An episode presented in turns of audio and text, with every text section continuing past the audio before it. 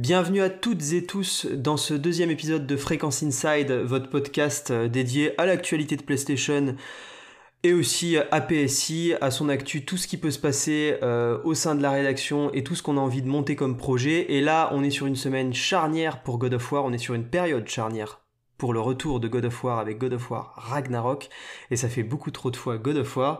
Et j'ai la chance aujourd'hui d'être accompagné bah, par Axel, et aussi par Brian. Donc euh, je les laisse euh, vous dire bonjour et puis, euh, et puis rappeler très rapidement qui ils sont, puisque c'est quand même que le deuxième épisode. Donc voilà quel est leur rôle au sein de la rédaction. À toi, Brian. Ok, donc je commence. Donc je m'appelle Brian, donc je fais partie de la team rédaction chez PSI depuis fin juillet à peu près. et ma petite spécificité dans l'équipe, c'est que je ne vis pas en France, étant résident euh, irlandais. Ok, ok, ok, très bien, merci, je te remercie. Et je vais essayer de t'appeler Brian, parce que c'est pas Brian, mais c'est. C'est pas. ma belle-mère, il lui a fallu euh, presque 10 ans, donc t'inquiète pas, t'as as le temps.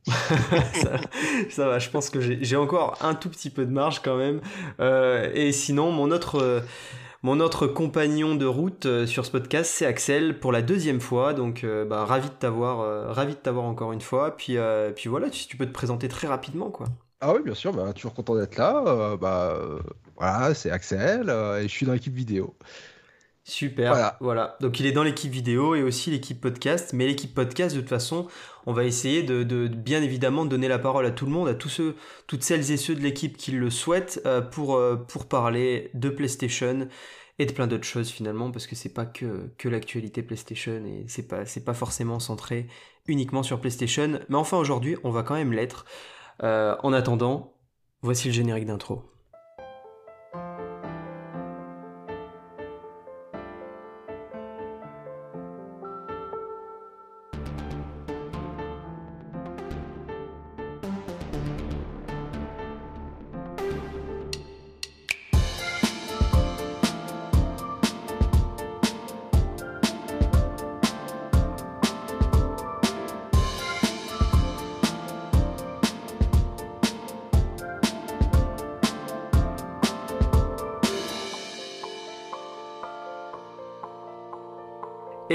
Commencer ce podcast, euh, bien qu'il soit thématisé euh, autour de God of War, par un petit tour de l'actualité. Alors finalement, la dernière fois qu'on vous a qu'on a enregistré un podcast et, qu'on s'adressait à vous, c'était il y a même pas une quinzaine de jours, donc il n'y a pas eu tant d'actu que ça euh, finalement. Enfin, en tout cas, moins que moins que si ça faisait 15 15 véritables jours qu'on était parti. et la première bah, la première actualité, c'est l'actualité du jour quand même. Je voulais en toucher un, mot avec vous. Euh, c'est vis-à-vis du bilan trimestriel euh, de, Sony, donc de PlayStation de ce fait, en tout cas pour, la branche gaming, qui est tombé aujourd'hui. Donc on parle du dernier trimestre, ça, inclut juillet à septembre.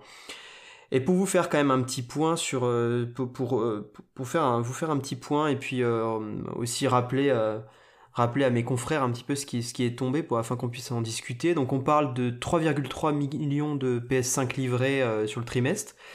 Ça fait un million de plus que sur le précédent euh, trimestre. Donc euh, c'est quand même, je dirais, un signal positif dans le sens où il y a plus de, il y a plus de machines de disponibles aussi. Il y a possiblement... Oui, on, sent l'impact de The Last of Us, mine de rien, je pense, et l'arrivée de, God of War Ragnarok qui doit certainement inciter les gens à vouloir vivre l'aventure dans, la, dans, sa meilleure, euh, dans sa meilleure version.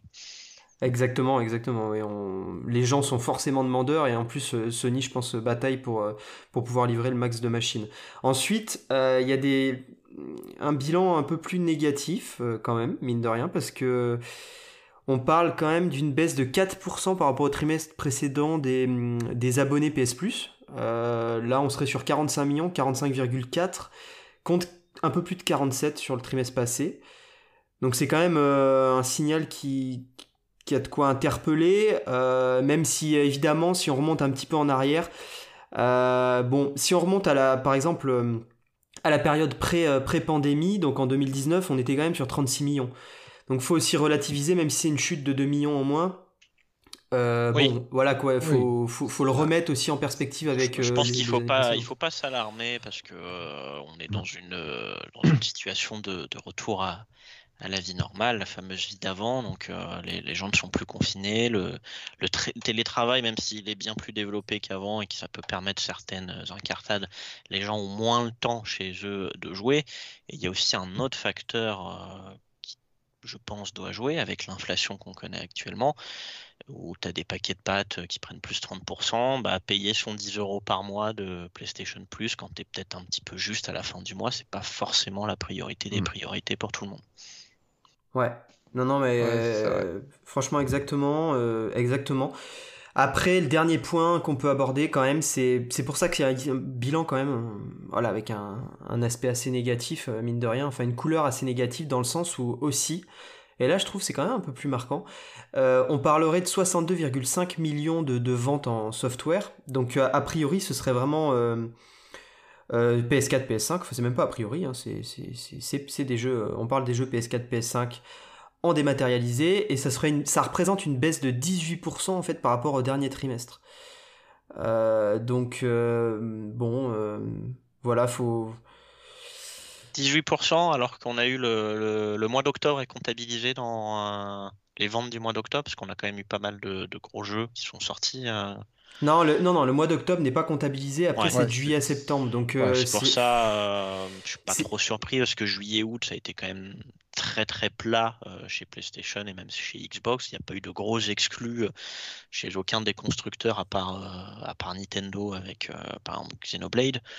Il y a eu le remake de The Last of Us, mais je suis pas persuadé que ce soit, de par son statut de remake, d'un jeu qui s'est quand même vendu à quasiment 20 millions d'unités. C'est pas non plus forcément un système seller qui va, qui va, qui va booster euh, la vente de software. Donc, euh, moi, je suis pas non plus très inquiet par rapport à ça. C'est la période estivale. Il n'y avait pas eu de jeu pendant, enfin, pas eu de gros titres PlayStation en tout cas, et pas de gros titres tout court. Donc non, moi, ça me semble assez, euh, assez normal. Euh, ce serait inquiet si on no- si on n'observe pas un retour euh, aux chiffres du trimestre où Horizon est sorti, maintenant que God of War va sortir. Là, ce serait plus inquiétant, mais là, il n'y a pas de raison de s'alarmer. Non, non, mais exactement, en fait, euh, tout bonnement, j'avais oublié que l'été, les jeux, l'actu était beaucoup plus plate. Donc, euh, ce Ouais. chiffre-là est pas, hum, est pas du tout étonnant. Enfin, moi, m'étonne Bah. plus du tout. En fait, maintenant que j'ai ça en tête, je vais complètement zapper. ouais. Surtout, il faut aussi comparer avec euh, ce qu'a fait Microsoft en termes de chiffres. Et euh, surtout que, voilà, bah, comme disait Brian, bah, la- l'année, elle est plate pour, des deux côtés, en fin de compte. Il va falloir voir quand la, la, la, la génération sera vraiment lancée, parce que pour l'instant, on est dans une génération euh, d'entre-deux. quoi. C'est pas... On n'a pas de jeu exclusif à la PS5 pour l'instant, hum. euh, pas de jeu exclusif à la série euh, XS. Donc euh, voilà, il va falloir attendre avant de dire, euh, avant de paniquer, quoi. Il va falloir attendre. Non, non, exactement. Puis si on reprend le 2021, on voit bien de toute façon qu'au trimestre, à partir du trimestre 3, donc euh, bah, il y a plus de. Donc octobre. Euh, octobre, c'est les trimestres fiscaux, donc ça doit finir en fait. euh, le trimestre, trimestre 3, c'est l'avant-dernier, en fait, c'est le trimestre qui, qui mène plutôt vers la fin d'année. Et après, il y a le dernier trimestre qui mène en mars, quelque chose comme ça. Ouais, parce qu'on parle exactement. de- on parle d'année fiscale. Et effectivement, les, en général, les deux derniers trimestres sont plus, euh, sont plus porteurs. euh, donc, euh, Oui, il y a le Donc, Black. Friday, il y a Noël. euh, donc, C'est ça, en fait. Il Voilà, c'est ça, voir, euh, il y a Activision qui font leur beurre Oui. en décembre. c'est ça, pense que remettre. les euh, ventes de software avec Modern Warfare 2 et Ragnarok, ça va être, euh, hmm. Non, mais complètement, faut, impressionnant. faut remettre dans le contexte aussi, mine de rien, de, de, de- de contexte, euh, je dirais, consumériste presque, de à quel moment les gens vont acheter le plus, euh, euh, quels vont être les temps forts euh, au niveau des, des traditions, justement, donc Noël Mm. et, et compagnie, et le Black Friday et tous ces jours-là, et les Cyber Monday, et les. on les compte plus. Bref, tous les temps comme ça. Bon, ça, c'était un petit peu le point quand même trimestriel, ça me semblait important. Ensuite, si on reste un petit peu sur le, sur le côté bilan de PlayStation, mine de rien, il y a un point qui, qui, qui, sur lequel je voulais mettre, je voulais mettre le focus, c'est, la dimension euh, PC de PlayStation, donc euh, à savoir les chiffres de, PlayStation en termes de lancement euh, par rapport à leur, leur sortie PC. Et mine de rien, là, tout récemment, il y a Sackboy qui, qui a été adapté pour les joueurs PC. Et quand même, il y a un chiffre choc, euh, 610 joueurs sur Steam au début. Donc au démarrage. Franchement, c'est assez, assez triste au regard d'un plus d'un portage qui a été très très bien fait. Hein. Vous pouvez retrouver le, le test de Bilal sur notre site. voilà, c'est hum, c'est quand même un peu triste. C'est pas un jeu qui a cartonné non plus sur PS5, euh, il est clair, hein, euh, ni, sur, euh, ni sur PS4 d'ailleurs. Mais, mais quand même, quand on. Enfin, on voit que PlayStation a quand même un peu de mal dernièrement sur PC, parce qu'il y a aussi Uncharted Legacy of Thieves, dont on a parlé dans, dans, le, dans l'épisode précédent d'ailleurs, qui, qui plafonnait même pas à 11 000 joueurs quoi, à son lancement sur PC. C'est très peu à côté de God of War en son temps, qui, qui a tapé les 60, 73 000 joueurs. Quoi. Donc, je sais pas ce que vous en pensez. Bah, euh, le, truc, c'est que pour l'instant, je pense que euh, la stratégie est moyennement bonne pour Sony parce qu'ils sortent des vieux jeux. Euh, donc Uncharted qui date quand même de l'époque PS4, God of War PS4, Spider-Man PS4. Donc c'est des gens, c'est des jeux que les gens ont soit déjà fait, soit ils ont même oublié leur existence. Genre Sackboy, c'est vrai que j'avais un peu oublié. Bah, comme le jeu, c'était Astro au début de PS5 là. Non, ils avaient fait un jeu complet. Euh, ah oui, le Astro, euh, le Astrobot là. Euh, oui, c'est ça. Ah, j'ai le titre en tête. Non je crois que voilà, même nous, on n'a plus le titre en tête, quoi. Donc c'est des jeux qui sont un peu oubliés, donc qui fassent peu de ventes. Bah ouais. En fait, leur stratégie mm. va. On va voir la stratégie, on va voir comment ça marche quand les jeux sortiront simultanément sur console Sony et sur PC. Mais pour l'instant, les chiffres me choquent pas plus que ça. Bah, on, en parlait en off déjà, mm. même si ça fait euh, un peu cliché euh, le, les, joueurs PC qui sont en capacité d'avoir mmh. des, bêtes de compétition. Euh, c'est pas forcément le même public type que celui des consoles. C'est-à-dire ils sont beaucoup moins friands de jeux solo narratifs, ils vont être plus dans le, mmh. dans le compétitif par exemple. Et il y a un truc, c'est l'impact, la touche marketing. parce que je trouve que euh, même si je comprends que ça demande de remettre la main à la pâte. Euh, on prend l'exemple de Sackboy, moi je n'écrirai pas pour PSI, je ne suis pas persuadé que je serai au courant qu'il soit ressorti sur PC. Euh, ça manque d'agressivité marketing, ce qui est assez inhabituel chez PlayStation. Et le fait que ce soit un jeu déjà sorti, vieux, que tout le monde connaît, je suis pas forcément persuadé que, euh, ça justifie de ne pas vouloir euh, insister sur le fait que le jeu arrive. Euh, on peut prendre l'exemple récemment de, Persona 5. Moi, j'avais une PlayStation 4, j'y ai jamais joué, mais là, avec l'arrivée sur Xbox ou Switch, il y a que quand même un, gros emballement médiatique. Il y avait des fresques un peu partout. coucou, nous arrivons sur d'autres plateformes. Je ne suis pas persuadé que Atlus croule sous l'argent euh, au point de pouvoir se permettre ce genre de truc marketing sans qu'ils y voient un intérêt. Donc moi je trouve que ça manque, ça manque de, ça euh, chez PlayStation, des petites fresques dans les métros pour l'arrivée d'un God of War, d'un Spider-Man ou même d'un Uncharted sur PC. C'est tout bête, mais ça peut faire une grosse différence. Ouais, c'est ça. T'as l'impression que c'est pas la sortie d'un. que En fait, la sortie des jeux PS4 sur PC, c'est un non-événement pour Sony, en fait. J'ai un peu l'impression de ça. Ouais, et pourtant, euh, et pourtant à travers leur discours, c'est euh, une des priorités avec le jeu mobile. Hein, euh. Enfin, un des, un, un des, comment dire, un des axes en tout cas que Sony, que, que, Sony s'évertue à, à, développer. en ah bah, plus, c'est un des nouveaux axes. vu l'argent que coûte un triple A solo narratif, si tu veux pouvoir continuer à en faire, mm. soit tu fais ce que Sean Layden a conseillé en 2020, c'est-à-dire au lieu de faire des jeux de 30-40 heures, tu reviens à des jeux de, de 10-15 heures, qui mm. pourrait ne pas être euh, plus mal. Ou alors, euh, tu décides de développer euh, ta propre cache machine et c'est pour ça qu'il faut s'orienter vers le PC, vers les jeux à service, vers, vers les, jeux, les jeux mobiles.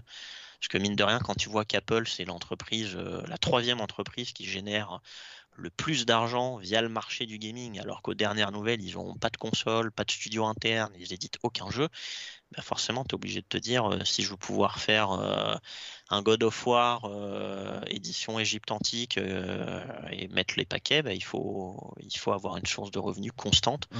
et pas être dépendant que des ventes ponctuelles de ton jeu lorsque lorsqu'il sort. Ouais, ouais, non, je suis complètement d'accord, complètement d'accord avec tout ça. Euh, pour, euh, du coup, pour, euh, pour pour, pour, euh, pour clore et, et passer à, à, la prochaine news, déjà, bah, on peut dire que c'était bien euh, Astros Play, euh, Playroom. c'était ça le, le, titre du jeu quand même. Parce que c'est fou ouais. qu'on l'ait oublié. Euh, il y avait eu des jeux comme ça. Euh, en fait, il arrivait sur la PS5, il était préchargé. Hein, c'était, c'était donc il le était jeu. installé. Qui, et puis moi, j'ai beaucoup aimé. J'ai eu, j'ai mis la main sur la PS5 en août et franchement, j'ai trouvé, j'ai trouvé le jeu très cool, très plaisant. Donc ouais. il, a, il, il déborde pas d'ambition, mais c'est un très bon platformer. En tant que joueur euh, qui a eu toutes les consoles PlayStation, euh, bah, il y a des petits easter eggs vraiment très cool. Et, euh, la manette est vraiment mise à l'honneur. C'est dommage qu'il n'y ait pas plus de jeux qui, donnent ce petit effet waouh que Astro Playroom. Mais franchement, mettre un jeu comme ça qui dure quand même 7-8 heures gratuitement sur la console, moi je trouve ça vraiment super. Ouais, ouais, moi aussi je trouve ça super. Moi aussi je trouve ça super, vraiment. Euh, en tout cas, moi j'avais beaucoup aimé un bon jeu de, un bon jeu de plateforme. Je pense que tu as tout dit. Et donc pour enchaîner sur, sur la prochaine news, on va parler de London Studio. London Studio, c'est le studio hein, qui, qui s'est créé un petit peu quand même ce, ce...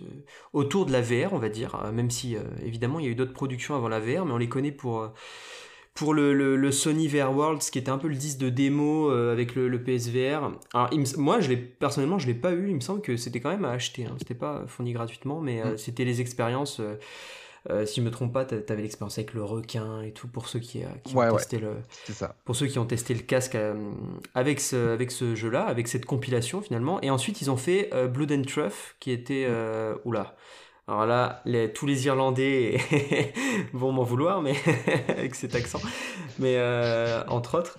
Mais en tout cas, voilà, ce jeu-là, euh, il a été quand même bien reçu euh, pour ouais. le coup. voilà, c'est moi, j'ai pas pu le faire personnellement. Je sais que c'était, on était sur, on était sur un FPS, tout ce qui est de plus naturel finalement avec la bah, VR. Enfin, c'était une version longue de London Heist qu'ils avaient mis dans le dans le PS VR World.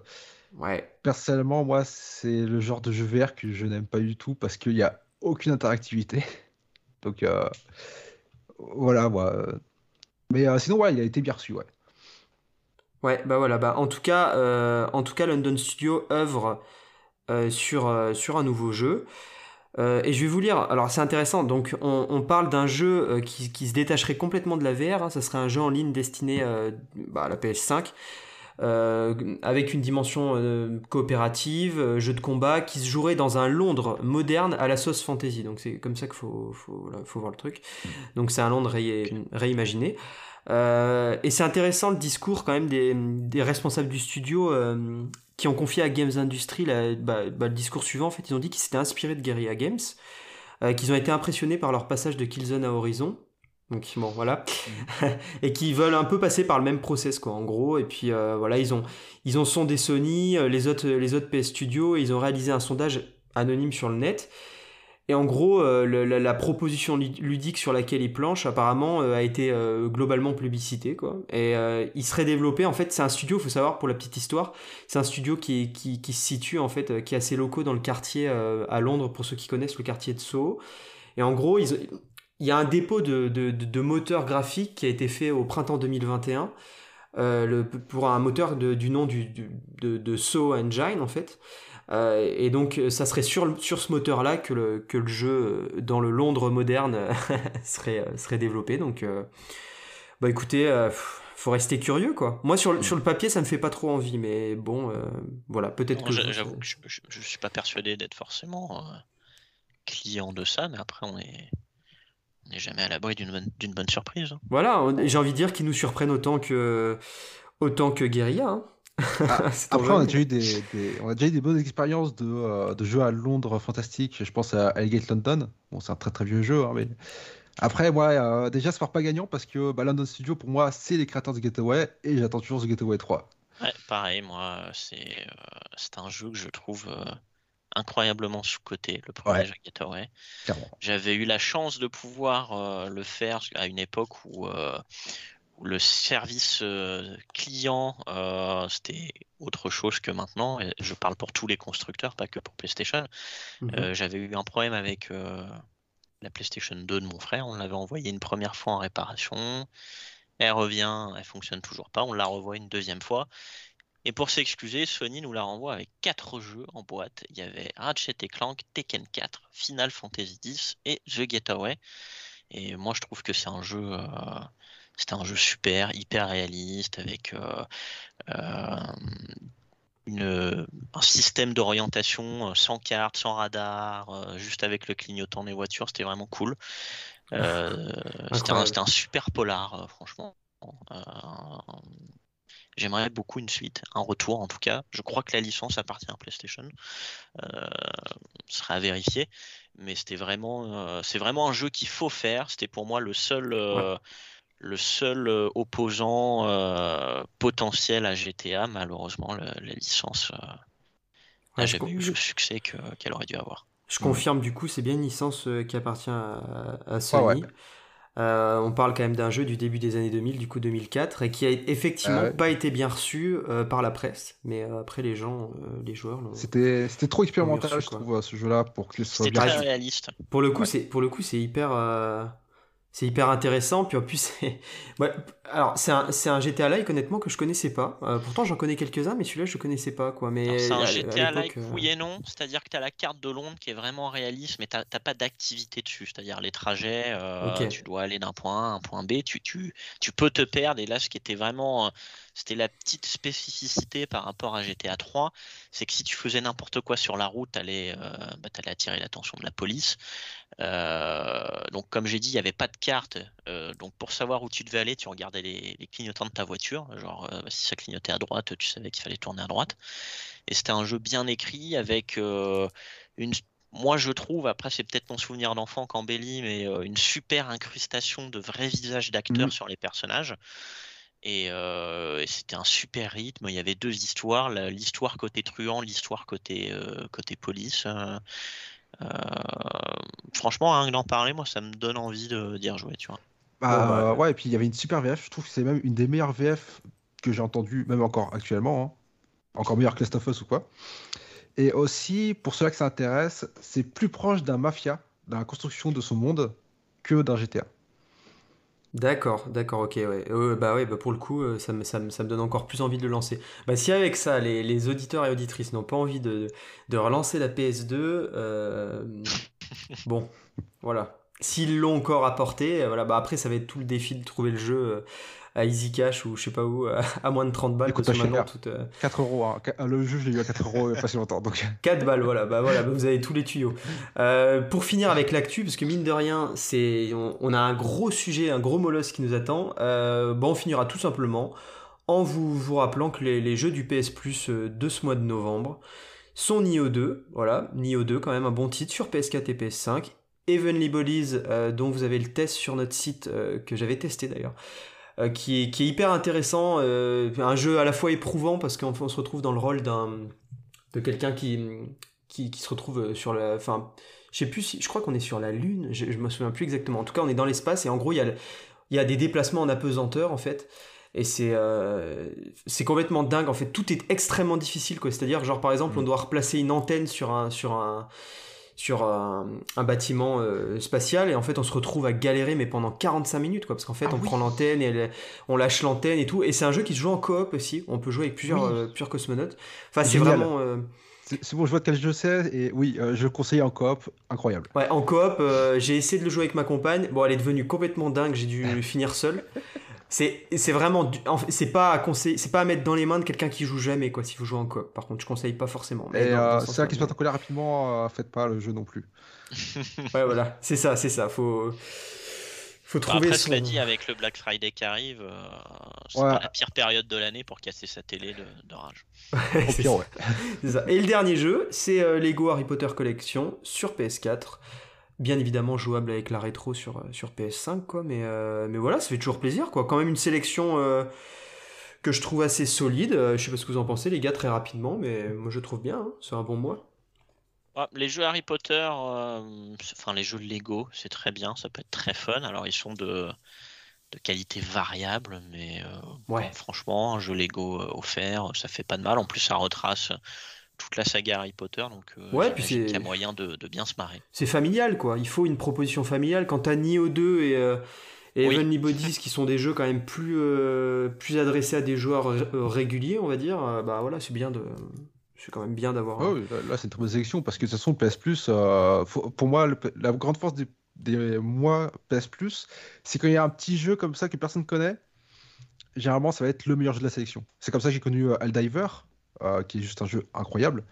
Et euh, ouais, ouais, franchement, je C'est vrai que je suis, putain, je suis assez d'accord avec ta, ta théorie. Euh, souvent, quand il y a un jeu ouais, qu'on connaît pas forcément, un, petit indé euh, bah, qui nous est passé, qui est passé à travers de notre, notre regard sur l'actu, disons, ben, c'est souvent, c'est souvent des petites pépites, hein, mine de rien. J'ai découvert quelques ah pépites. Hein, avec, hmm, pareil. avec la sélection.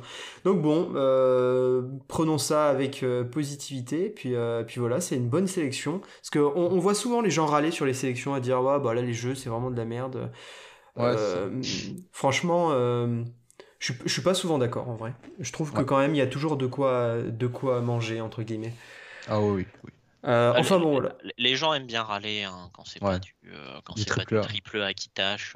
ouais, c'est ça. Mais enfin là, Nioh 2, ça tâche hein, déjà. Enfin bon, bref, ah, bah il y a quand même de quoi faire.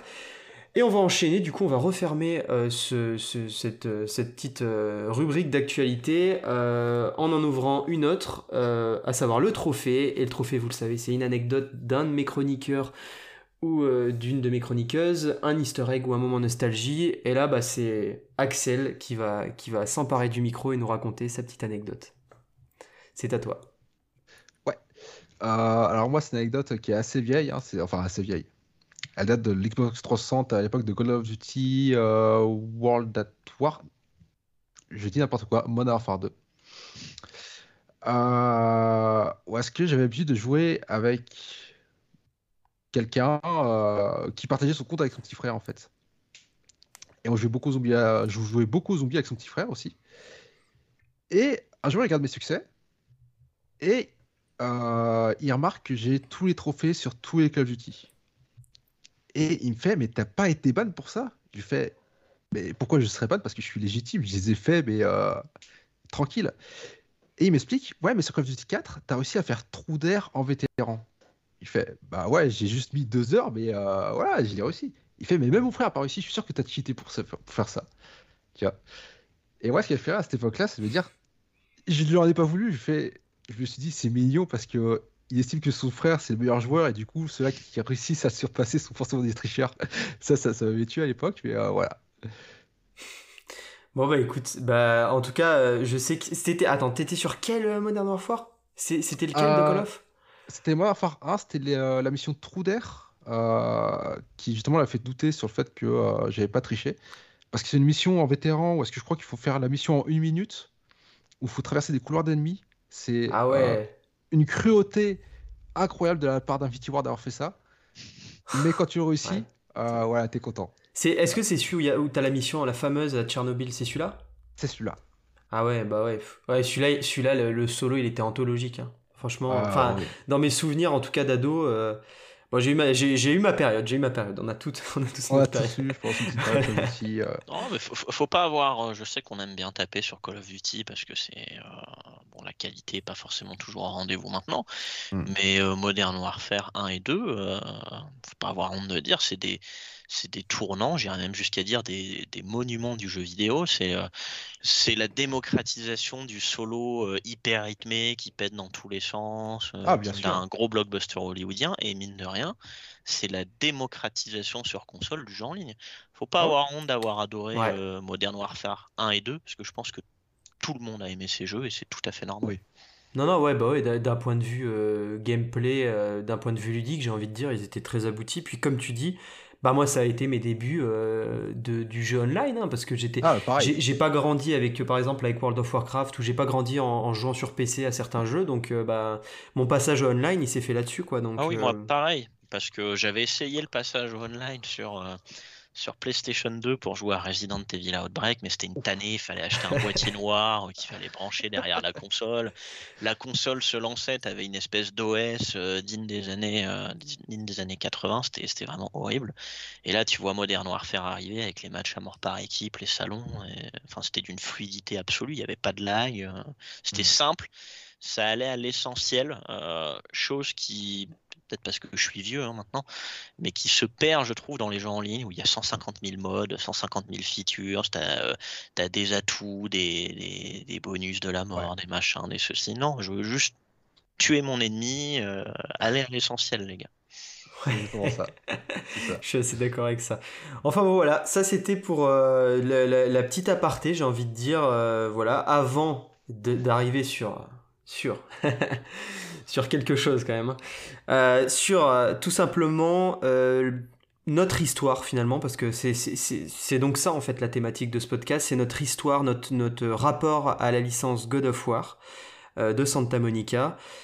Et donc, bah, c'est là où techniquement quand même j'aurais dû prévoir un petit jingle, mettre un petit générique de God of War pour nous, nous saucer avant de, avant de parler de tout ça. Mais tant pis, on va le faire euh, comme ça de manière un peu plus, euh, un peu plus rigide tout de suite. Euh, je vais te demander du coup, on va commencer par Axel. Mhm. Quel est ton premier contact avec cette saga? Alors moi, God of War, alors, le premier contact que j'ai eu, c'était pas un contact de joueur, c'était un contact de spectateur. C'était mon frère, parce que je cherchais un bon beat'em all à l'époque. J'avais fait euh, tous les Devil May Donc c'était à l'époque de la PS2. Hein. Donc euh, c'est vraiment à l'époque, à l'époque que j'ai connu moi le jeu. Et il m'avait dit, euh, ouais, God of War qui arrête pas mal. Donc j'ai un peu galéré à le trouver. Je l'avais jamais trouvé. Et c'est des années plus tard, je crois, ça doit être 2-3 ans plus tard, que mon frère il se l'a acheté. Et c'est comme ça que j'ai connu God of War. C'est vraiment à l'époque sur PS2 et tout ça. Ok. Et c'était un très bon beat'em all. Et c'est vrai que c'était Beat'em euh, c'était pas comme Devil May Parce que pour moi, dans ma tête, Beat'em c'était Devil May euh, parce que je jouais beaucoup sur PS2 et très peu, je connaissais très peu euh, les Final Fight et tout ça à l'époque. Et c'est vrai que ça, c'était plus simple, mais avec un côté facile à apprendre, difficile à maîtriser. Et ça, c'était assez cool par contre. D'accord, d'accord, d'accord, ok. Euh, ben, on va voir, écoute, si, euh, si, euh, si Brian partage ton, ton, ton, ton vécu, ou en même en termes de feeling, en termes de ressenti de gameplay et tout. en tout cas, voilà, quel a été aussi ton premier contact avec la saga, du coup, Brian? Alors, mon premier contact avec la saga, c'était également sur PlayStation 2, avec le, tout premier God of War. L'image qui me revient le plus, je devais avoir 13, ouais, 13 ans, 14 ans peut-être. Et euh, j'allais régulièrement euh, chez un pote qui était, euh, qui était Team Xbox. donc quand j'allais l'après-midi chez lui, je ramenais ma PS2 et c'était à base d'après-midi en coop sur Halo et ensuite on, jouait à la PS2 et là il y avait la, démo de God of War où je m'en rappellerai toute ma vie je pense et tu lances la démo et tu arrives vraiment sur le début de God of War 1 c'est-à-dire le passage sur le bateau qui est assiégé par cette espèce de dragon ou de, serpent mmh. des mers. Ça déboîtait dans tous les sens. C'était hyper beau graphiquement, c'était fluide. Tu avais vraiment cette impression euh, d'affronter euh, un ennemi titanesque et d'avoir euh, d'avoir la puissance d'un dieu dans la main. Et, ce qui m'a plu dans God of War, c'était effectivement la différence avec Devil May Cry, comme, comme l'a cité Axel. Devil May Cry, c'était un beat all, mais tu, tu jouais pas que pour, euh, que pour euh, défoncer des ennemis. Il y avait un côté euh, très très stylisé, c'est-à-dire un, bon joueur de Devil May Cry qui arrive à avoir les rangs S, SS, c'était c'était presque de la danse. regardez Dante jouer. là, hmm. tu as, God of War qui arrive, qui est résolument plus direct, beaucoup plus bourrin. C'est il y a des combos, mais ça va pas dans les fioritures. On va juste te demander de prendre le dessus sur ton adversaire, de d'arracher des têtes, des bras. Et la petite richesse de God of War, je trouve, c'est qu'à l'époque, c'était pas qu'un beat démo. Il y avait, euh, il savait sortir de sa cage en proposant des fois des petites énigmes, même si c'était pas forcément euh, très compliqué, et des séquences de, de, platformer avec, euh, avec cette caméra fixe. donc ouais, c'est vraiment une licence que je trouve importante pour moi et même pour PlayStation, parce qu'on a souvent tendance à dire que euh, PlayStation n'a pas de mascotte. Regardez Nintendo, ils ont Mario, euh, Microsoft, ils ont, euh, ils ont le Master Chief. Si le dieu de la guerre qui est là depuis la PS2 et qui continue de sortir des jeux avec un fort scénario, c'est pas une mascotte, je, je ne sais pas ce que c'est. Le, deux, le demi-dieu de la guerre. le demi-dieu de la guerre. voilà, c'est ça. mais euh, franchement, super retour déjà. Euh, c'est très cool vos, vos, vos, premiers contacts avec la saga, dans le sens où en plus le mien est très différent, puisque bah, moi, God of War, je l'ai toujours regardé, euh, j'ai toujours regardé cette saga de, de, on va dire de loin, ouais. c'est comme ça que je peux, je peux le dire. Euh, je savais que voilà, il y avait des opus, euh, il y avait plusieurs opus sur euh, notamment que, auxquels j'aurais pu jouer sur PS3. Il y avait même, il y a même un jeu qui est sorti sur PSP. il y en a même eu deux. Il y en a même eu deux, ouais, exactement. Le, frère de Kratos. Il y, en a, il y a même eu deux jeux voilà, qui sont sortis sur PSP. Et ça a toujours été bah, un, amour, un amour manqué quelque part, parce que je, je, suis à peu près persuadé que j'aurais aimé les, ces, ces, ces, jeux, mais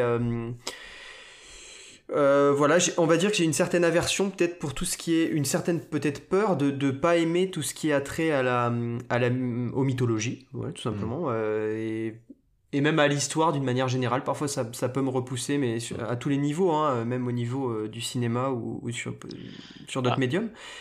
Et du coup j'ai commencé avec j'ai commencé du coup la, la, saga avec le reboot PS4 sur PS5 dans des conditions incroyables. Là, il y a, quelques mois de ça, avant la sortie de, avant la prochaine sortie du coup de, de Ragnarok.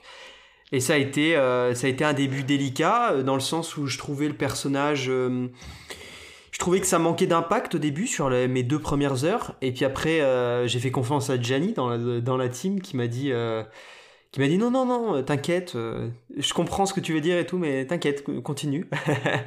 et puis j'ai continué et en fait j'ai adoré, quoi, comme, euh, comme peut-être pas mal de gens. Et même si j'avais un peu de mal au début avec le gameplay, je, ouais, je trouvais que, je sais pas, il manquait quelque chose. On sentait pas assez le poids du personnage. Parce que j'avais, ah. j'aime bien dans les jeux sentir ça. Et à force, j'ai trouvé quand même que en dehors de, de, sans avoir la DualSense et, et toutes ces gâchettes magiques et ces vibrations ces vibrations euh, vraiment, euh, vraiment parfaites et hyper intéressantes dans des, jeux comme ça. Euh, même sans ça, avec des vibrations simples et avec des coups maîtrisés et un gameplay qui s'affine au fur et à mesure de l'aventure, bah, je, trouvais quelque chose de vraiment convaincant, quoi, sur le plan ludique en tout cas, et, même au niveau de son histoire, qui est assez intéressante. donc du coup, j'ai beaucoup aimé, voilà. Mais c'est voici mon premier contact avec la saga qui est très différent des vôtres. Oui, ouais, c'est c'est une licence euh, majeure. Moi, j'avoue que je, serais plutôt euh, team euh, première trilogie pour tout ce que ça a importé. Ça se prenait moins au sérieux et j'avoue que, c'était quelque chose de très plaisant. Il y avait un côté très très assumé, très des fois débilement viriliste, mais ça passait bien avec le ton. Mais euh, God of War 3, ça il faut le dire, pour moi God of War 3 c'est une c'est euh, la quintessence de ce que doit être un triple A euh, solo narratif. C'était beau, c'était court, tu pouvais le faire en une dizaine d'heures. ça regorgeait de boss incroyables, c'est-à-dire que ce soit taper Hercule, Poséidon, cette intro où c'est pas, pas du spoil, hein, c'est vraiment les premières minutes de jeu où tu as une intro euh, comme on dit, euh, in media res, c'est-à-dire il n'y a pas de, il a pas de, contexte qui est posé, c'est t'arrives, t'es Kratos qui est sur le dos de, Gaïa qui est en train mm. d'avancer vers euh, l'Olympe, et là tu déboîtes Poséidon, il y a des effets dans tous les sens, et tu te dis, ça fait même pas 30 minutes que j'ai lancé le jeu, je suis déjà en train de démembrer Poséidon. c'est God of War 3, il faut le faire, il est ressorti en remastered PS4, le 1 et le 2 je le conseillerais peut-être pas forcément à quelqu'un qui a découvert la licence en 2020 parce ils accusent peut-être un peu plus le temps. Mais God of War 3, c'est vraiment. Euh, avec The Last of Us 1, euh, je trouve que c'est vraiment le, le, top du top de tout ce qu'a pu faire PlayStation en, euh, en solo narratif. Ouais. Et, Après, Ah oui, carrément. Ah oui, donc des gros affects pour God of War 3. Quoi. Après, c'est marrant. Je te laisse la parole après, bien, sûr, Axel, mais c'est ce je dirais, cette, cette petite marque de fabrique, un petit peu de faire des intros quand même qui bougent bien. Euh, bon, voilà, c'est quelque chose qu'on retrouve beaucoup, hein, euh, même encore aujourd'hui euh, sur, sur l'opus, dans, dans, le Ah oui, dans l'opus, c'est sûr que tu commences au bout de deux heures, tu as le combat contre, contre, contre Baldur directement. Contre Baldur, ouais, exactement. Et paradoxalement, je trouve que c'est la, la grande qualité, mais aussi le gros défaut du jeu, c'est qu'une fois que tu as passé le combat contre Baldur, es un peu. Moi, j'ai eu le syndrome du en manque. Je, je, je, veux un autre combat comme ça, et puis j'ai pas eu, j'ai pas eu ma dose. Je trouve que le jeu reste sage très trop longtemps après le combat contre Baldur. Oui, oui, c'est vrai. Bah, il y a des cassures dans le rythme qui sont euh, tout au moins intrigante quoi. Ça peut, euh, ouais, c'est intrigant. Enfin, voilà, on peut. En tout cas, le, God of War, en fait, ça me donne envie, mais c'est des discussions en plus que sans avoir fait. Euh, euh, sans avoir fait du coup les, les, jeux précédents, euh, la trilogie euh, originale, avec même les opus PSP, je sais que de ce que j'en ai entendu, ça a l'air d'être des jeux bien plus, bien plus nerveux, quoi, avec le côté évidemment Devil May Cry, Bayonetta, même un peu ce genre de voilà beat'em up, quoi.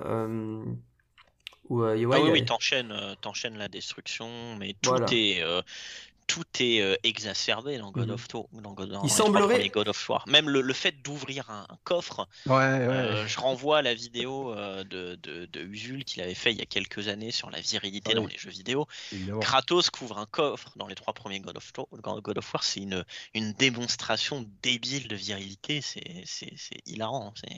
Ouais, oui, bah, déjà, dans, dans, tous les God of War, dans tous les anciens, tu avais une scène de sexe en QTO qui faisait trembler tous les murs oui, avec Aphrodite et même d'autres. Ah ouais, d'accord. Oui, c'est ah vrai que j'avais vu passer ça. Enfin, je pensais pas qu'il y en avait dans chacun, mais, mais bah, vous voyez, vous m'apprenez quelque chose. Je sais que je t'ai coupé, euh, Axel, t'as peut-être un truc précis à, sur, rebondir tout à l'heure, mais. Euh, J'allais dire, j'étais d'accord avec Brian pour God of War 1, que je conseillais pas forcément un joueur récent. Par contre, God of War 2 et God of War 3, euh, je les conseille vraiment à mort parce que God of War 3 et God of War 2, était presque un jeu next-gen dans sa manière d'aborder euh, les mécaniques de jeu. Ou est-ce que pour moi, entre God of War 2 et God of War 3, il y a très peu de différence God of War 3 est une amélioration du gameplay God of War 2. Bah, les jeux vont ensemble en fait. ouais, c'est ça. anecdote, euh, Sony voulait pousser pour sortir le 2 sur, euh, sur PS3, justement, pour mm. accompagner le début de la gêne. Mais Santa Monica avait mis le haut là parce que tout le, bah, tout le système avait été conçu pour la PS2. Mais oui, le, 1, on peut le skipper parce qu'il se hmm. suffit presque à lui-même en fait. Euh, alors que le 2 et le 3, il y a un côté euh, on, va, on va ensemble, on raconte la même histoire. C'est un diptyque, hein, et euh, d'ailleurs, je trouve que le God of War 2018, dans un certain sens, même si on abandonne le côté beat'em est une évolution logique de la saga. Parce que quand on regarde le 3, alors là, je vais spoiler comme un gros porc, hein, mais quand on regarde la fin du 3, euh, quand il entraîne, euh, quand il doit protéger euh, Pandore, voilà, chercher le nom, quand il doit protéger Pandore, ça m'a rappelé un peu ce qu'allait devenir le gameplay de God of War plus tard. Et même cette vision de faire une aventure complètement suivie de bout en bout, où est-ce que tu ne sautes jamais un morceau de l'histoire, rappelle le plan séquence qui est utilisé pour God of War 2018, par exemple. Oui, bah, le, plan séquence, c'est la grosse qualité de, de, God of War 2018. Euh, déjà parce que techniquement, c'est impressionnant et je, moi, je, n'arrive toujours pas à croire que ce jeu a pu être développé sans histoire de crunch, hein, mm. parce que c'est quand même une démonstration technique. Et ce qui est bien dans le God of War de 2018, c'est que le plan séquence, il a vraiment une utilité narrative. C'est pour plonger le joueur dans ce périple entre le père et le fils, et c'est pas quelque chose euh, d'accessoires, comme dans un jeu que, j'adore, qui est Metal Gear Solid 5, qui, a fait une partie de sa com sur le plan séquence, mais où tu avais juste l'impression que Kojima mm. s'était fait un kiff en découvrant Birdman l'année d'avant, mais qui savait pas trop ce qu'il voulait en faire. Ah Après, il a réutilisé le plan séquence pour Death Stranding, euh, Kojima faudrait que faudrait, que je revoie les, les cutscenes, mais maintenant que tu le dis, c'est vrai que j'ai souvenir de quelque chose d'assez fluide avec très très peu de cuts en tout cas. Ouais, ouais, ouais, non, non, il y a des. Y a des... Ouais, moi aussi, j'ai le même souvenir. Après, je saurais pas dire précisément, mais. Mais, mais sinon, pour, pour revenir à notre demi-dieu de la guerre, là, mm. quel, euh, quel jeu vous avez parcouru? Parce que, enfin, là, vous m'avez parlé de la trilogie. Vous avez vraiment fait tous les opus, même les opus PSP et tout? Alors moi j'ai pas fait les opus PSP, euh, euh, je l'avais la console, j'avais pu faire FF7 Crisis Core et Metal Gear Solid Portable Ops, mais euh, c'était l'année de mes 16 ans ou de mes 17 ans. Euh, après une soirée chez moi, la PSP avait euh, mystérieusement disparu et je n'ai. et eh oui, ça, ça arrive, hein, c'est fou. Et j'ai jamais pu les faire. J'aurais pu les faire en toute honnêteté parce qu'ils sont sortis sur PS3 ou PS4, il me semble Mm. qu'on peut les acheter sur le store. PS3, ouais, ouais. Mais la, la, la hype était passée et sur les, et sur les, sur les préquels, on va dire. Ça peut être compliqué de se motiver une fois que le train de la hype est passé, parce que dans l'absolu, euh, l'histoire du frère de Kratos ne m'intéresse pas forcément euh, des masses. Ouais, c'est ça. Puis tu te dis, j'ai Mm. toujours, euh, j'ai un temps limité, j'ai peut-être mieux à jouer, etc., etc. Quoi. Euh, on, on- on comprend le truc. Et toi, euh, et toi, du coup, Axel, t'as, t'as- t'as pu les. Alors moi, je les ai tous faits. Euh, j'ai Ok. tous euh, saigné euh, à fond. Tous platinés? Euh, Pas tous platinés Pas parce tous que j'avais un peu la flemme de le faire euh, sur le volume 2, collection volume 2, qui regroupait l'épisode, euh, P- les deux épisodes PSP sur PS3. Mhm. Euh, j'ai eu un peu la flemme. Et puis le Ascension, que j'ai vraiment pas du tout envie de platiner. Parce que, euh, bon, voilà. Mais ouais, franchement, les épisodes PSP, je les conseille aussi simplement comme. Ah, c'est vraiment si vous êtes chercheur dans le jeu vidéo et que vous voulez voir un peu une capsule temporelle, c'est sympa. Parce que en fait, on remarque que le gameplay God of War 1, c'est celui-là qui a été utilisé pour le PSP. Ils n'ont pas repris les assets de God of War 2 pour la version PSP. Ils, ont sont vraiment concentrés sur un gameplay l- comme le premier. Et euh, ça, c'était intéressant. Et l'autre truc, c'est que, en fin de compte, les versions PSP sont plus des. Euh, tous les idées qu'ils ont pu avoir pendant la question de God of War, c'est la version PSP. Par exemple, l'histoire du frère de Kratos, ça vient de God of War 1. Normalement, c'était lui le grand méchant de, de God of War 1. Et en fin de compte, finalement, ils ont décidé d'abandonner ça pour mettre Ares à la place.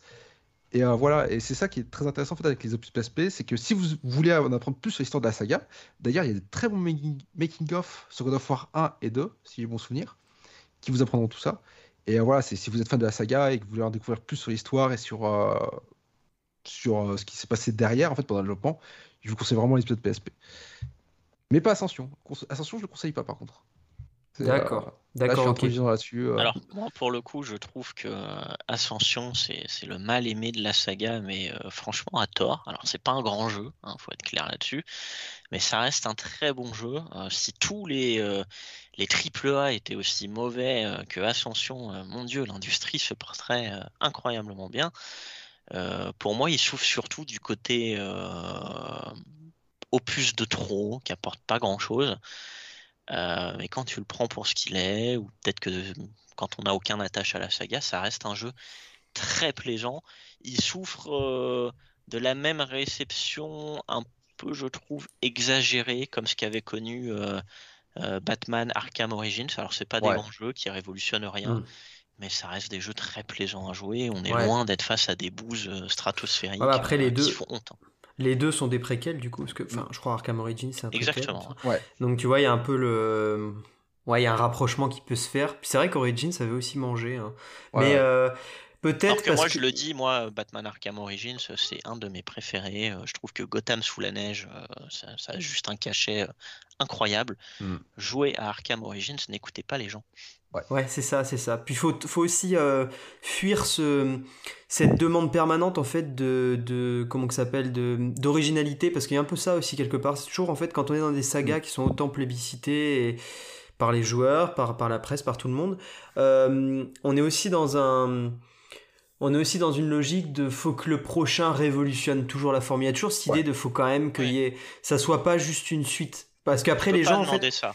Tu, tu peux Ouais. pas demander un Breath of the Wild ou un, Ouais, c'est ça. un- ou un God of War 2018 tous les, tous les 4 ou Mm, 5 mm. ans, c'est c'est pas possible. Alors que, alors que foncièrement, c'est c'est ça qui est ouf, parce que foncièrement, ce sont des suites en fait. Il y en a qui se présentent comme des suites et ils se présentent pas comme plus. Enfin, euh, pas tout le temps, je veux dire quoi. Parfois, il y a des communications un peu trompeuses, euh, voilà, mais bon, on est habitué au marketing et aussi à ces, à ces, à ces grands moments, de, ces grandes emphases, etc. Mais je veux dire, il y a, il y a un moment, on sait aussi sur ce sur quoi, enfin, ce, ce, ce qu'on va avoir, quoi, quelque part. Donc, euh, je sais pas, des, trop d'attentes parfois de la part des joueurs et, et même de la part des médias ou autres, et ça peut nuire à, à certains jeux euh, comme, euh, comme les deux euh, qu'on vient d'aborder, à savoir Arkham Ah, Origins. moi, moi, je suis partisan depuis quelques années pour la communication au minimum. Euh, même si j'ai kiffé des E3, euh, c'était celui de 2015 où tu, on voyait l'arrivée, euh, l'annonce de Final Fantasy VII Remake, Shenmue 3, etc. trop de communication tue le, tue le jeu. Et moi, les plus grosses claques que j'ai parmi les plus grosses claques que j'ai prises ces dernières années, que ce soit Breath of the Wild par exemple, je, je savais rien du jeu à part que c'était un open world. J'avais juste vu des images de la plaine. Je me suis dit, Bon, on va le tester parce que tout le monde en parle, mais ça a l'air d'être un jeu vide qui se passe que dans une plaine avec des, mm, mm. chevaux. Là, tu lances le jeu, tu découvres des trucs. Et moi, ça m'avait fait pareil avec Nier Automata. Je ne savais rien du jeu, à part que c'était un jeu où on incarnait euh, des cyborgs, euh, des androïdes sexy qui, découpent des robots avec des katanas. Et là, je lance le jeu en moins de 5 minutes. Je suis dans une phase de shoot them up à l'ancienne en mode, euh, en mode Gradius. Et là, tu dis, j'en savais rien. Et du coup, ça décuple le plaisir.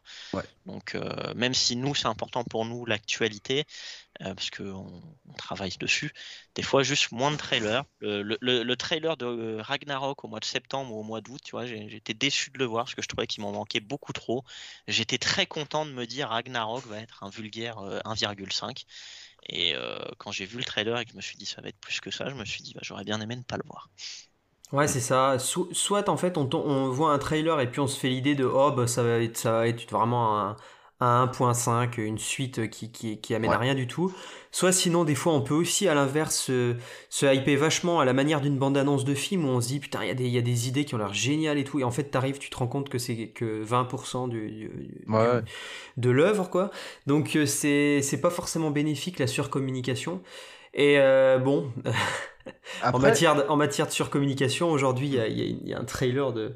Enfin, un trailer, même pas un trailer, une vidéo promotionnelle de, Ragnarok qui est sortie. Bon, c'est ah encore, un, encore un autre sujet, mais c'est aussi, euh, c'est aussi quelque chose que, que, j'allais euh, faire popper à un moment donné de ce podcast. Il y a, y a cette fameuse vidéo avec. Euh, avec qui déjà? Avec Ben Stiller, avec LeBron James, donc des très grosses stars américaines, et pas que, pas que deux. Hein.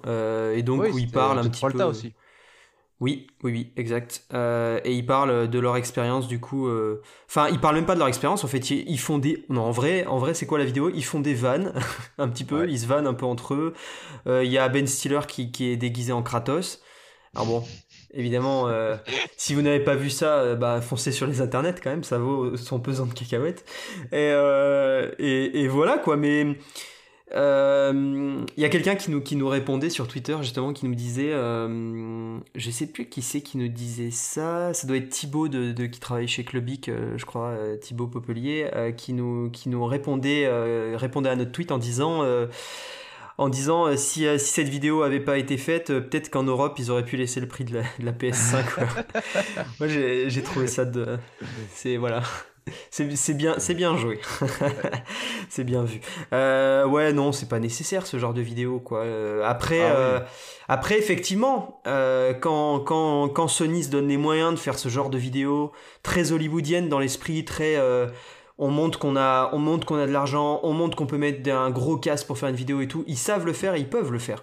Mais c'est quand même de l'argent, euh, moi personnellement en tout cas. C'est de l'argent dépensé inutilement. Gardez-les pour vos jeux, hein, parce que je sais pas combien ils cachent Ben Stiller, mais à mon avis. Euh, Ouais, à mon avis, euh, à mon avis, il cachetonne bien, euh, un peu fort. Euh, donc bon, et même même LeBron James, hein, enfin il y a des gens là quand même. LeBron James, à mon avis, c'est pas c'est pas gratuit. ouais, c'est ça, c'est ça. Il fait pas ça pour, il, il, fait pas ça gratuitement quoi. C'est clair. Mais pour revenir sur la communication, il y a eu le le launch trailer euh, il y a quelques jours, qui pour le coup j'ai été agréable, agréablement surpris quand je l'ai vu, qui ne dure que 30 secondes. Et ça c'est très bien. Ah. Euh, parce que je voulais pas le regarder, là je vois YouTube euh, à 31 secondes et je me suis dit, en pensant aux autres développeurs et éditeurs, prenez exemple sur ça, arrêtez avec vos launch trailers de 3 minutes. Hmm. Parce que moi il n'y a rien qui me dérange plus quand, que lorsque je joue un jeu que j'ai vu le trailer de lancement ou le story trailer et que je commence à reconstituer les pièces du puzzle, je me dis ok j'ai vu telle section, ça veut dire qu'il me reste encore ça à voir, ça je l'ai pas encore vu, donc ça va bientôt arriver. Après, Sony avait fait le bon coup avec euh, Last of Us 2, qui avait foutu des fausses scènes euh, dans le trailer.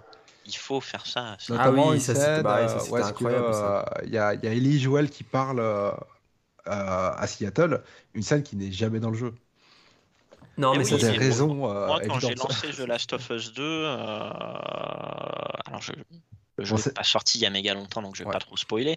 Mais je pensais que le postulat de départ, ce serait que Ellie partira en vengeance euh, parce que euh, un certain personnage s'était fait violer au début de l'aventure. C'est ce que les trailers m'indiquaient. aussi, euh, et c'était pas du tout ça. et de toute façon, il s'en cache pas, Neil Druckmann. S'il a un truc qu'il a pris chez Kojima, mm. c'est ça. Et rien que pour le plaisir de voir des gens se plaindre sur Twitter, euh, le trailer il m'a menti. Mais un trailer c'est pas non plus là pour tout te donner, c'est pour te donner une piste. Quand mm. tu vois les trailers de The Last of Us 2, tu sais très bien que ça va être violent, viscéral, dépressif au possible. Est-ce que tu as besoin de savoir à 100% ce qui va se passer à l'avance Non, non, non, exactement. Puis un trailer n'est pas une. Euh, je sais pas comment expliquer. Enfin, même si, même s'il y a toujours ce truc, vous savez, les, les petites banderoles où ils précisent. Euh, euh, ces images ne sont pas contractuelles, tu vois. C'est, Mais un, trailer, justement, ne doit pas être. Euh, une note d'intention. Exactement. Pour moi, ça doit pas être nécessairement contractuel. À la limite même, j'ai envie de dire un trailer qui, qui te montrerait euh, non pas le jeu que tu vas acheter, mais autre chose, mais qui, qui ferait sens. Moi, je trouve ça génial, tu vois. Enfin, en, vrai, on est dans une démarche globale artistique. si les créateurs et, et, créatrices se disent bah nous on veut pas montrer le jeu, on veut montrer autre chose, mais ça va quand même donner envie aux gens potentiellement de découvrir le jeu, et bah tant mieux quoi, au pire que les gens se montrent inventifs, euh, du trailer jusqu'à l'œuvre finale. Et, c'est Kojima qui disait que pour lui, euh, le jeu commençait à partir du moment où il publiait le premier trailer. Ouais, mais c'est ça. Le jeu avec le joueur commence à ce moment-là. Et la campagne de, de, de, de, comment dire d'annonce de Death Stranding et, tout le teasing qu'il y a eu avant que le jeu arrive, mais moi ça m'a ça m'a vraiment marqué. C'est une des campagnes les plus folles. On ne savait pas de quoi ça allait parler. Et puis quand on commençait à avoir des indices et qu'il y avait tous les, euh, les influenceurs et toutes les rédactions un peu en mode panique, euh, en mode mon Dieu, le jeu ça va, ça va juste être de la livraison de colis. C'était un très bon moment. Je veux dire, quand on sait pas parler de gameplay, bah, on parle de scénario, sauf que là, le scénario, c'était genre, euh, ah, alors, euh, on voit ce personnage-là à telle minute du trailer, donc ça veut dire que ça peut-être parler de ça. Donc même là, en fait, on était largués, on était... et c'est pour ça que euh, quand il a fait l'annonce des 10 minutes de gameplay, je crois, je crois que c'était 10 minutes. Ah ouais, c'était une douche froide, je m'en rappelle, sur Internet. Même, même je, me permets de le citer, même Julien Chies, qui est, le, je pense, le plus grand fan français de, Kojima, je me rappelle, il se, il se posait des questions. Alors, en mode, est-ce qu'il y aura que ça? Tu m'excuseras, mais du coup, ça fait de moi le plus grand fan français parce que moi, quand j'ai vu le trailer, je fais il va être ouf ce jeu. J'ai toujours voulu faire un joueur, euh, j'ai toujours voulu jouer à UPS Simulator, mais ouais, let's go. Non, non, mais euh, voilà, mais même quand il y a eu le trailer, pour moi, c'était. Euh, ouais, et, à la, fois, c'est marrant parce qu'il y a une. C'est vrai que la réaction n'a pas été facile. Enfin, en tout cas, il y, a eu, il y, a eu, des torrents de merde, comme à chaque fois qu'il y a des, des révélations. c'est que le génie de Death Stranding, et après, on est, on essaiera de revenir vers God of War, c'est que tout le jeu est construit, c'est le cœur de son game design, sur un truc aussi bête et euh, généralisé que la marche. Ah, c'est ça. Marcher, ça se voit dans tous les jeux vidéo, mm. mais il y a, il n'y a aucun jeu qui ne, qui ne l'exploite, que ce soit mm, mm, mm. l'équilibre. Mon, seul regret par rapport à Death Stranding, c'est qu'il est peut-être pas assez jusqu'au boutiste. Euh, par exemple, le fait de pouvoir abîmer tes chaussures et avoir les pieds en sang qui a un impact, moi, ça m'est arrivé qu'une seule fois, c'est parce que j'avais provoqué la situation. Ça m'est même pas arrivé, moi. Et eh ben, ah, moi j'ai insisté, je me suis dit je vais faire les 20 km sans changer de pompe là, je veux voir hein, ce que ça fait. Je Ben ouais mais c'est ça, mais c'est un jeu. C'est un jeu qui permet d'expérimenter. Et les réactions, c'est un peu sans tomber dans une euh, dans une posture élitiste que, que j'aimerais pas qu'on me, qu'on me, qu'on me mette sur le dos, mais il faut quand même dire aussi que il y a des réactions de joueurs euh, qui, qui manquent quelque part des fois de curiosité, parce qu'il n'y a qu'à voir le monde du PC. Euh, je veux dire, pour les joueurs PC, euh, je sais qu'Axel joue sur PC. Les mm. simulateurs, il y en a à toutes les sauces aujourd'hui. Je veux dire, personne euh, va. je veux dire, il y a des simulateurs. Enfin, il y a, même le, Kerbal Space Program là pour faire sa fusée. Enfin, il y a des jeux.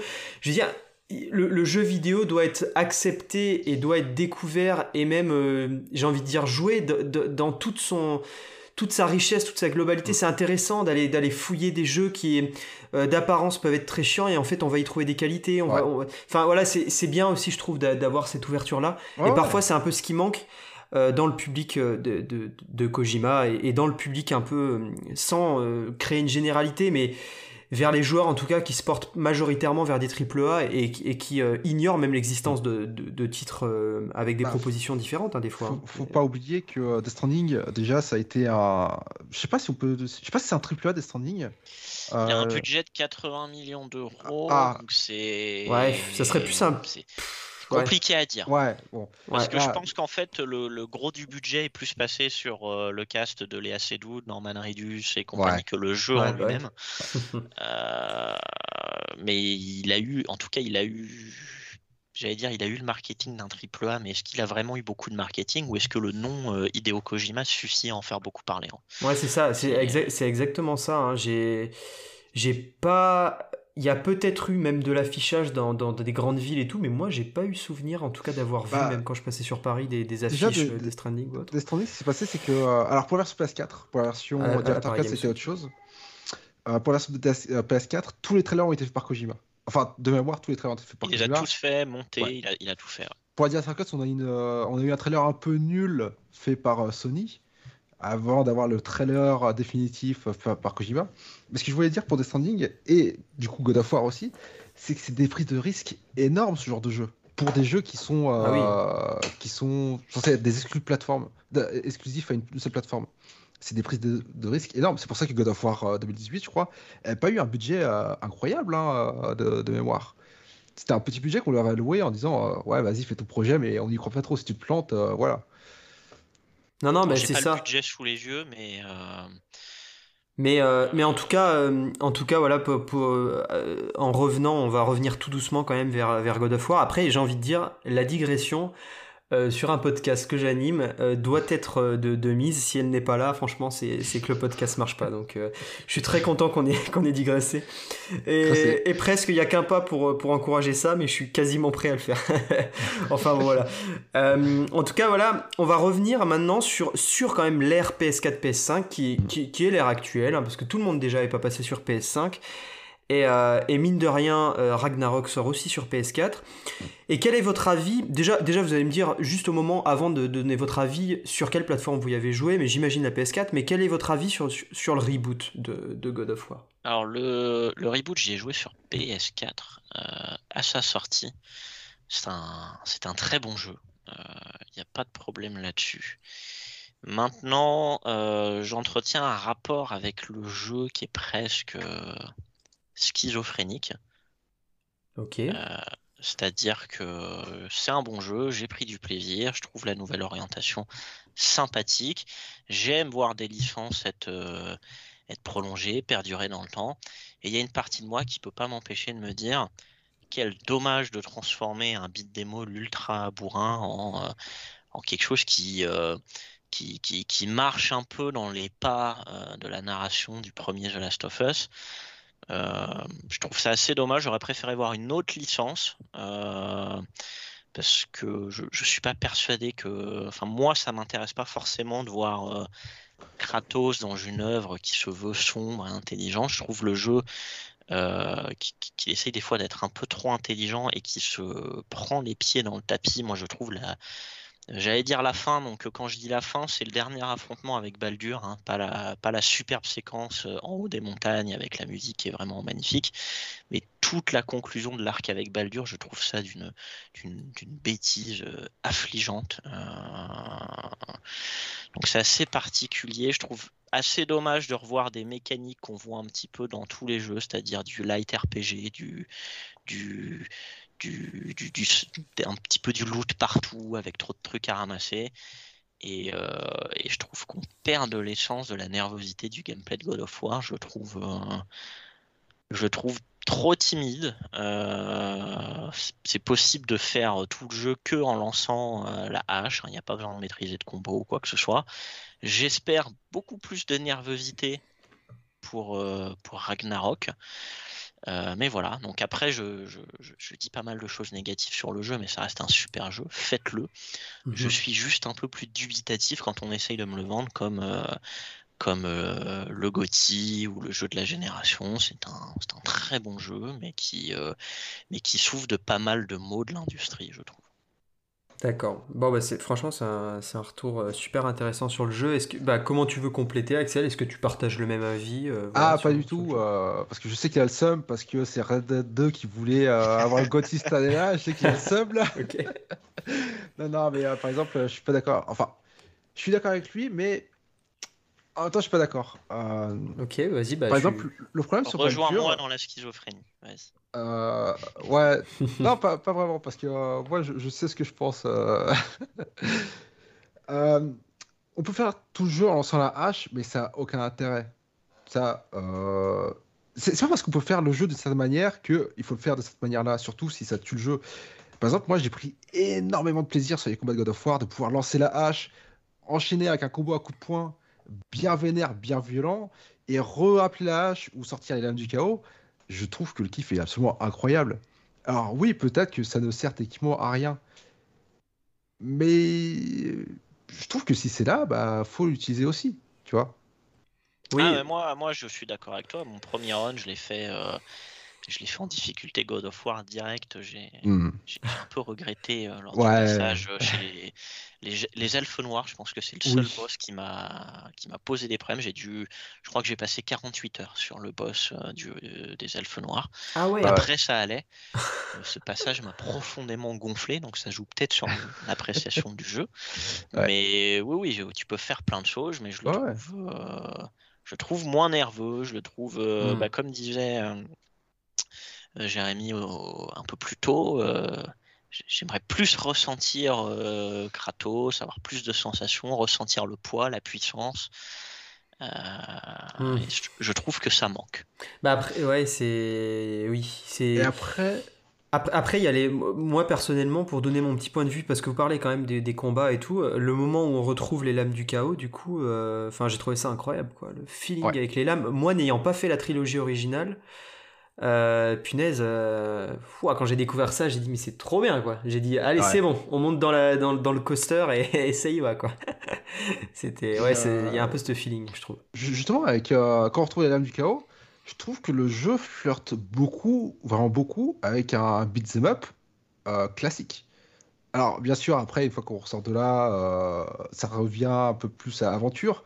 Mais après, la manière dont on apporte les combats, c'est beaucoup plus euh, nerveux, beaucoup plus violent. Enfin, moi, c'est comme ça que je l'ai ressenti. Ouais, non, non, ouais. Euh, c'est- vrai que moi, euh, sur la nervosité, moi, c'est pas compliqué. C'est tu fais un peu trembler la manette, un peu trembler l'écran, ça marche sur moi. Voilà, je suis très friand de ça. Mais euh, sinon, après, concernant Baldur, je trouve que Brian a à moitié raison.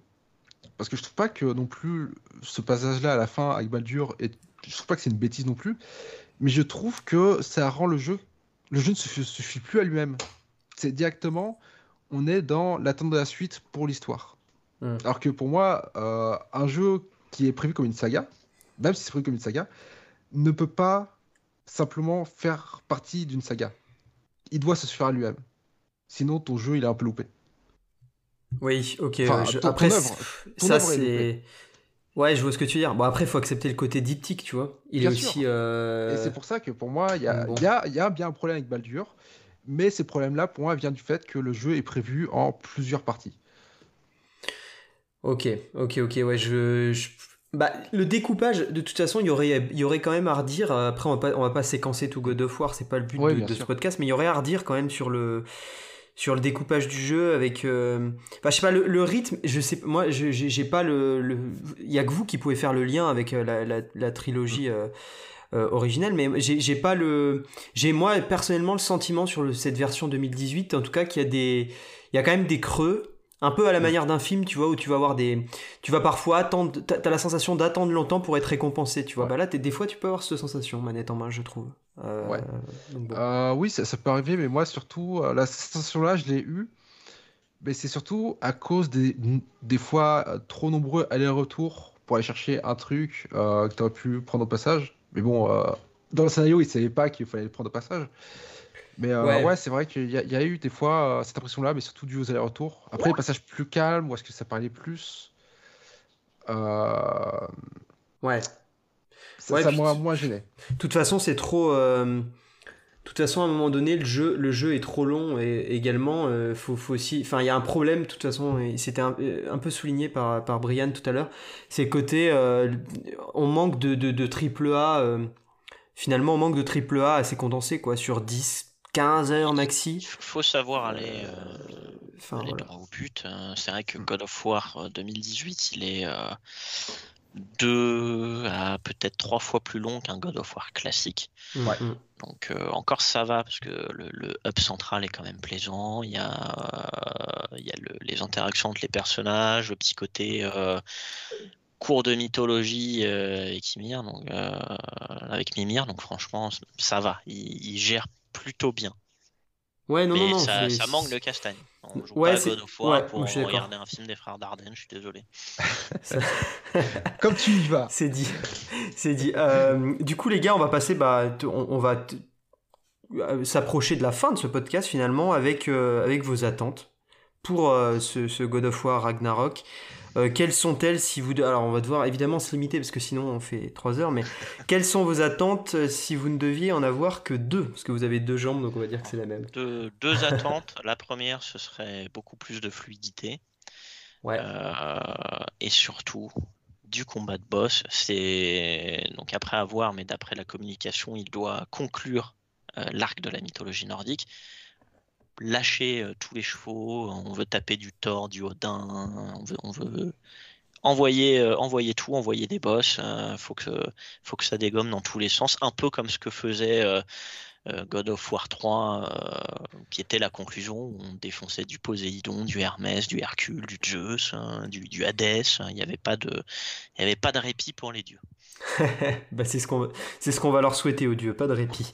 Euh, et du coup euh, et du coup toi Axel, ça, serait quoi tes deux attentes? Euh, Que je sois bien déjà hmm. et que Atrice soit plus un petit con. Ça, ça serait bien aussi. Ah oui. Ça va être compliqué parce qu'il va avoir 14-15 ans, donc il va vraiment être dans l'âge. ah, je pense. envie de le balancer par-dessus la falaise. Je pense qu'il va avoir une phase. Mais ça, ça aussi, c'est très, c'est très bizarre dans le 1. Enfin, on pourrait, on pourrait épiloguer là-dessus, mais c'est bizarre aussi le, les transitions, quoi, tu vois. Entre le moment où il devient un peu détestable, le moment où euh, euh, t'as l'impression qu'il y a quelqu'un qui lui tape sur l'épaule et que derrière il est là, ah bah ouais, bah c'est bon, j'ai compris. Euh. Ouais, c'est ça. un peu. tu, vois, t'as l'impression que quelqu'un tient les feuilles derrière, tu vois, et puis la, ouais. la switché de feuilles et ah c'est bon, je redeviens un type à peu près, à peu près correct.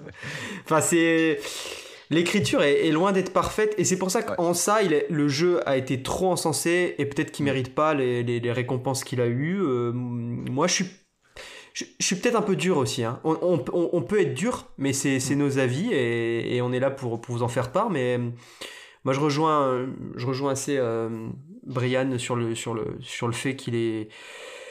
Ouais, il a peut-être été un peu trop mis euh, sur un piédestal quand même. ça reste un. Ça reste un très bon jeu. C'est un, très bon jeu. Hein. Mais très bon jeu, ça veut pas dire euh, chef-d'œuvre. Enfin, là où par exemple, j'ai eu l'impression de jouer à un chef-d'œuvre, en tout cas, j'ai eu cette sensation-là quand je jouais à Death Stranding, euh, parce qu'on en a parlé, donc il euh, faut bien qu'il revienne un peu, très, par petites par petite touches. bah voilà, bah, j'ai pas eu cette sensation en, en, parcourant God of War. Par contre, je trouve, et, et ça va être le mot de fin un peu sur God of War, je trouve que, hum, et je le conseille aux gens qui, comme moi, peuvent avoir peur un petit peu de, la mythologie et peur que de, de, se trouver noyés dans des infos qu'ils n'ont pas forcément eu parce qu'ils sont pas intéressés, à ça euh, plus jeunes ou, ou, que l'école a peut-être pas fait son travail comme il fallait aussi, peut-être, hein, je sais pas, entre autres. Euh, mais euh, ouais, pour, pour, pour découvrir les dieux et pour avoir envie même de, lire derrière certains, certains ouvrages, de, de s'intéresser à la mythologie, c'est aussi un jeu qui est intéressant, mine de rien. Il a une il a une partie euh, très fun en termes de gameplay, on prend du plaisir, on découvre une histoire, en plus dans le 2018 en tout cas c'est intéressant, euh, ça se laisse suivre, la, manière de, faire en plan séquence est aussi intéressante, euh, même si elle, pourrait aussi être mise en question sur certains points, mais le jeu apporte aussi son lot de connaissances, mine de rien, sur la mythologie nordique, Et, à la manière de Hellblade euh, que j'avais joué plus tôt, c'est deux jeux qui, m'ont parlé de mythologie, qui, baignent là-dedans, qui ont réussi à ne pas me déplaire, quoi, et même me plaire. Donc c'est, des bons signaux. Euh, donc je vous conseille God of War 2018 et Hellblade par la même occasion, je glisse le truc. Euh, c'est, voilà, le, prochain, la suite va arriver, donc c'est le moment d'y jouer. Juste pour, finir, pour refermer définitivement ça et se laisser quand même une petite récompense avec le avec le, la Sound Station où je vous ai préparé un blind test spécial, euh, spécial God of War. Je vous ai concocté ça, mais juste si on pouvait avoir un mot chacun sur euh, éventuellement sur une prise de recul euh, sur Santa Monica Studio. c'est un studio quand même qui a vécu, qui s'est construit mine de rien autour de God of War. Enfin, c'est assez incroyable, je veux dire. quand on pense Santa Monica, on pense God of War. On peut penser aussi d'autres choses euh, si on pense à, la ville, Santa Monica, mais voilà, si on pense au studio, on pense God of. Est-ce que, est que vous, vous avez un, point de vue sur le studio, sur son devenir, sur euh, les choix qui, peuvent être faits à l'avenir? Est-ce qu'il y aurait un ras-le-bol? Est-ce qu'il y a voilà, une envie de passer à autre chose, à la manière de Guerilla et de London, de, de changer complètement euh, Voilà, qu'est-ce que vous en pensez? Un ras-le-bol, je sais pas, mais on, voit que dans la décision de faire seulement deux et non trois jeux sur la mythologie nordique, parce qu'ils n'avaient pas envie de passer 15 ans sur le même arc narratif, euh, ils ont certainement envie de faire autre chose. Et euh, pour le coup, c'est vrai que j'ai regardé l'historique du studio, ils n'ont fait que du God of War, littéralement que ça. Euh, j'aimerais beaucoup les voir sur autre chose. Ouais, bah, franchement, euh, je pense qu'on a tous cette curiosité et j'ai même hâte de les voir sur autre chose. Et effectivement, tu as très bien fait de souligner que, hum, que ce, serait euh, Cory Barlog qui serait pas. Euh, qui est pas le directeur de, de, Ragnarok, hein. arrêtez-moi si producteur, Voilà, il est producteur, mais c'est quand même lui qui a pris la décision de d'arrêter aux deux en fait de faire un diptyque. Donc euh, voilà ça, ça, peut montrer quand même euh, une volonté de, de... et c'est intéressant dans un monde très commercial où justement on va on va asseoir euh, quelque part nos choix et nos stratégies sur un nom qui qui, qui, qui, a une réputation quelque part parce que c'est un nom qui a une réputation. Effectivement PlayStation a ses mascottes aussi et quelque part Kratos peut en être une euh, à mon sens. Donc euh, c'est osé quelque part de, de, partir sur autre chose, mais, euh, mais hâte de voir ce qui va suivre. Qu'est-ce une réaction du coup, Axel, là-dessus? Surtout, bah, je, suis d'accord parce que du coup, c'est difficile de juger un studio qui n'a fait que une saga, mais il me semble que justement God of War 2018 est né sur les cendres d'un projet totalement indépendant, futuriste de, de souvenirs. Alors il y avait des rumeurs comme quoi ils voulaient s'essayer à de la sci-fi, mais je sais pas mhm. si. Euh... Ah, je sais plus si tu l'as ou pas. C'est là, ça se mélange dans ma tête. mais en tout cas, ça fait un moment que l'idée d'une nouvelle licence euh, mature dans la tête des créatifs. Ouais, c'est clair, non, mais complètement. Donc on a hâte de voir la suite, et puis surtout, on a hâte de poser nos mains sur Ragnarok, euh, tout comme vous, j'imagine. Euh, si vous écoutez ce podcast, probablement. Euh, en tout cas, voilà, faites-nous part aussi de vos, de vos en commentaire, de, de, bah, de vos, sur Twitter, hein, de vos retours sur le podcast. même si ce dernier n'est pas fini, sur, sur, sur ce qu'on a pu vous raconter sur, sur God of War. Et puis, et puis même racontez-nous bah, vos, expériences, votre histoire un petit peu avec cette licence qui est quand même une licence mythique de Sony. Et justement, justement, pour rendre grâce à cette, à cette licence, je vous ai préparé un, un petit blind test avec 5, passages musicaux, disons, des, des, jeux God of War. Et à chaque fois, c'est thématisé, c'est-à-dire qu'il va falloir vous trouver, euh, trouver, relier le son à un personnage. Euh, j'attends de vous en fait que vous euh, que ah. vous puissiez me dire, ce son-là, c'est un son par rapport à un environnement, un personnage, ou, ou voilà que vous puissiez me dire. Alors c'est principalement, je vous donne tout de suite un tout petit peu d'aide parce que sinon vous allez, vous, allez être dans la panade. C'est principalement, mine de rien, des, des, des sons de God of War 2018. Mhm. Mais il se pourrait qu'il y ait une petite surprise ou deux. Donc, euh, donc voilà, le premier, euh, ben, je vous le mets et puis on va voir ce que vous pouvez me dire dessus. ensuite, je vous poserai une question, puis ça sera qui donne la, la bonne réponse. Mais si vous l'avez déjà, la réponse, si vous connaissez le titre, si vous arrivez à retrouver euh, de, quoi parle ce son, entre guillemets, parce que la, mhm. musique est là pour nous raconter quelque chose aussi, et eh ben, et eh ben dites-moi, je le mets. C'est parti. Euh, utilisez euh, la main sur Skype. Brian, tu, vois la fonction, tu sais, pour lever la main? Bah, voilà. Je la vois. Et eh ben, levez la main en premier si vous avez une réponse, sinon, gardez la main baissée et puis je viendrai vers vous. De toute façon, c'est parti, premier son.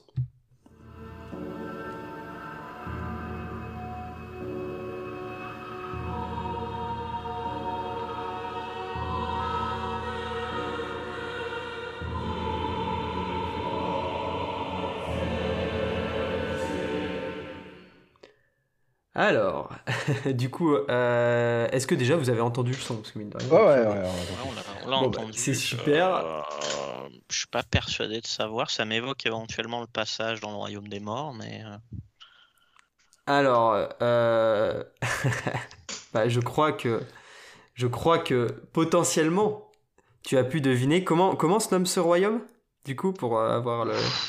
Ah, je l'ai. euh, Je l'ai. Bah, vas-y. c'est Ni- Niflheim, non? Non, c'est autre chose. C'est presque ça. Ah, c'est presque ça. Tu, tu sais que tu le mérites, hein, donc j'ai envie de te laisser le trouver. si tu, si tu euh, prends une partie de ton mot, tu peux. Tu en peux y anglais. arriver. Pense en anglais, pense en anglais. Euh, ah, euh, oui, ça me, ça doit être Nilfheim. Non, c'est. Du coup, A- Axel, dis-le, mais là, franchement, ça vaut un point. hein. C'est un, c'est un point chacun. C'est, un euh, demi-point chacun, allez. C'est euh, Alheim. Exactement. Ah oui, oui, oui, oui. Mais franchement, c'était bien joué, euh, c'était bien joué, Brian. Tu l'avais, tu l'avais euh, entendu, toi, Axel, cette- la vibe un peu euh, Elheim ou pas? Euh, alors, je vais sortir euh, le tombeau de tir. Donc, Ah. euh, D'accord. ok, ok. Euh, bah, je vous mets maintenant un autre son. Et là, on n'est plus sur un environnement. On est, on va dire, euh, sur, euh, sur un qui. C'est la question, ça serait un qui. ok Allez, c'est parti.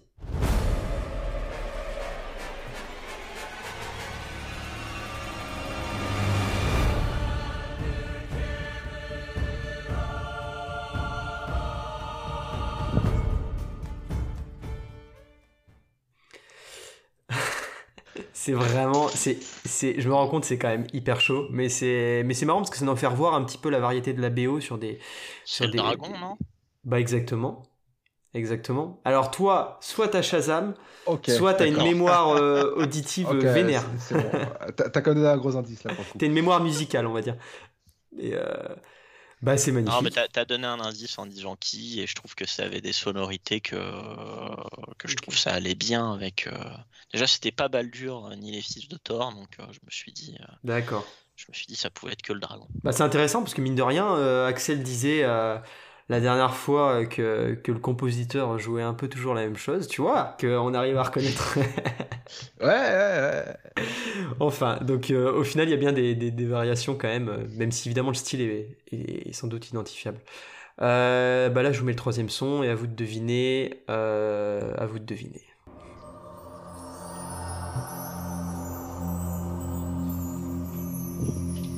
Oh là là Tu viens de lever la main, Brian?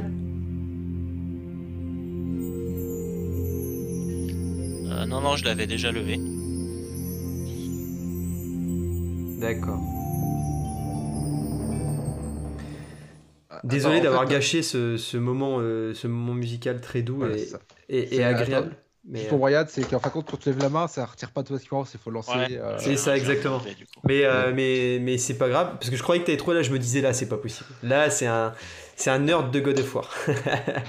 mais, euh, mais en gros, euh, là, je vous demande de quel jeu il s'agit?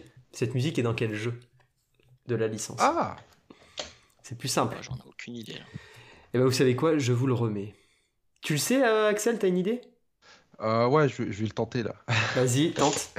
Euh, ça doit être peut-être le temple de Poséidon dans God of War 1 C'est God of War 1 et c'est Kratos and the Sea. Donc Kratos et, et la mer. Ouais, donc euh, ouais. Voilà. Et je vous mets. Et là, c'est encore. euh, vous savez quoi C'est encore un qui.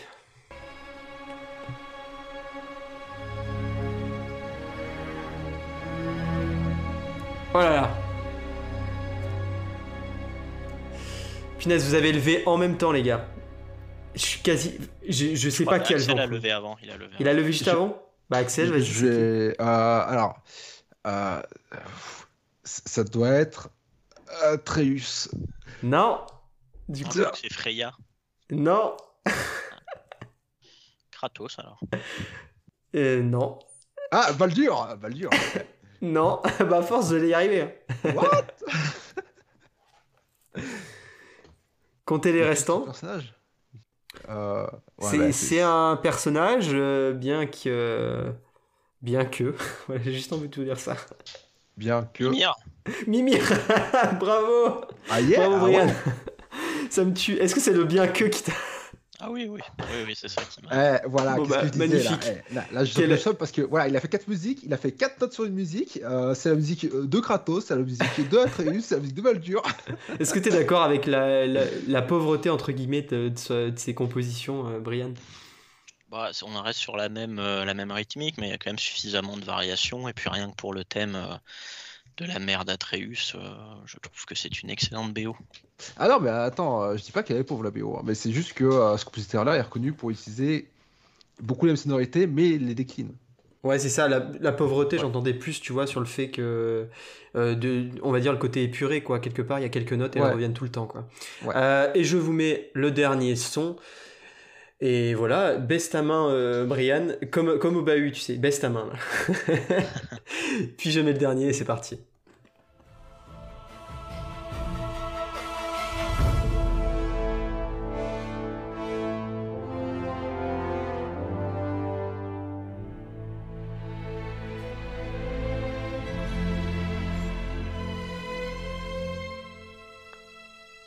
Trouve que c'est un, un très bon son. euh, Il fait son de fin un petit peu, c'est marrant. C'est, c'est- il allait bien pour clôturer le blind test.